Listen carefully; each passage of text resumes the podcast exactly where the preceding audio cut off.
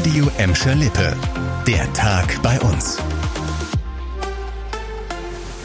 Mit dir Kübner, hallo zusammen. Anwohner in Gladbeck-Zweckel staunten nicht schlecht. Sie haben in ihren Gärten ungewöhnliche Partikel entdeckt. Wir hatten beim Kraftwerksbetreiber Juniper nachgefragt. Daraufhin wurden Proben entnommen. Jetzt ist das Ergebnis da. Es handelt sich dabei um Partikel aus dem Kamin des Kraftwerks Scholven. Lena Klitzner erzählt die ganze Geschichte. Nach unserer Anfrage hat der Kraftwerksbetreiber Unipa die Partikelproben in einem unabhängigen Labor in Bochum untersuchen lassen. Es handle sich dabei um Steinkohlenasche und Gips, so ein Sprecher des Kraftwerksbetreibers. Durch die Windrichtung seien die vorgefundenen Partikel bis nach Gladbeck-Zweckel rübergezogen. Von einer besonderen Gefährdung gehe man nicht aus. Es komme nur äußerst selten zu so einem Fall, es sei jedoch nicht auszuschließen, dass sich kleine Partikel von der Kamininnenwand ablösen und so in der Umgebung des Kraftwerks vorgefunden werden. Die vorgeschriebenen Emissionsgrenzwerte am Kamin des Kraftwerks werden von der Bezirksregierung Münster überwacht. Die Grenzwerte habe man eingehalten. Große Ereignisse werfen ihre Schatten voraus, sagt man ja so schön. In gut einem Monat wird auch in Gladbeck, Bottrop und Gelsenkirchen der neue Landtag von Nordrhein-Westfalen gewählt. In Gladbeck und Bottrop haben heute die Briefwahlstellen aufgemacht. In Gladbeck wurden ja schon vor einer Woche die ersten Wahlbenachrichtigungen verschickt. Heute hat im Fritz-Lange-Haus in der Friedrichstraße auch das Briefwahlbüro eröffnet.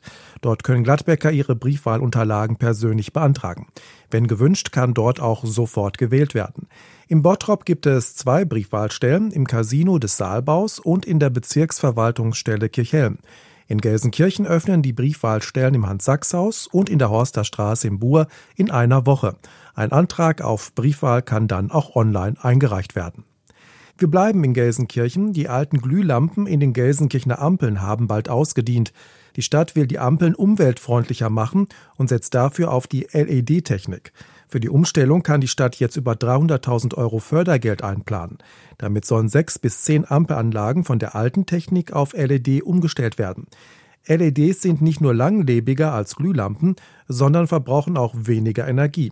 Von den 279 Ampeln in Gelsenkirchen sind laut Stadt aktuell 70 noch nicht auf LED umgerüstet. Wieder mal geht eine miese Betrugsmasche rund. Verbraucherzentrale und Polizei warnen aktuell vor gefälschten Inkassoschreiben in Gelsenkirchen. Eine vermeintliche Anwaltskanzlei aus München verschickt derzeit Mahnungen, in der sie knapp 300 Euro für ein angebliches Glücksspielabo fordert. Bei Nichtzahlung würden Pfändung und Zwangsvollstreckungen drohen, heißt es in dem Schreiben. Ganz schön mies das Ganze. Der Tipp von der Verbraucherzentrale, auf diese Forderung auf keinen Fall eingehen oder auf die Schreiben reagieren. Stattdessen solle man sofort Anzeige bei der Polizei erstatten. Das war der Tag bei uns im Radio und als Podcast. Aktuelle Nachrichten aus Gladbeck, Bottrop und Gelsenkirchen findet ihr jederzeit auf radio und in unserer App.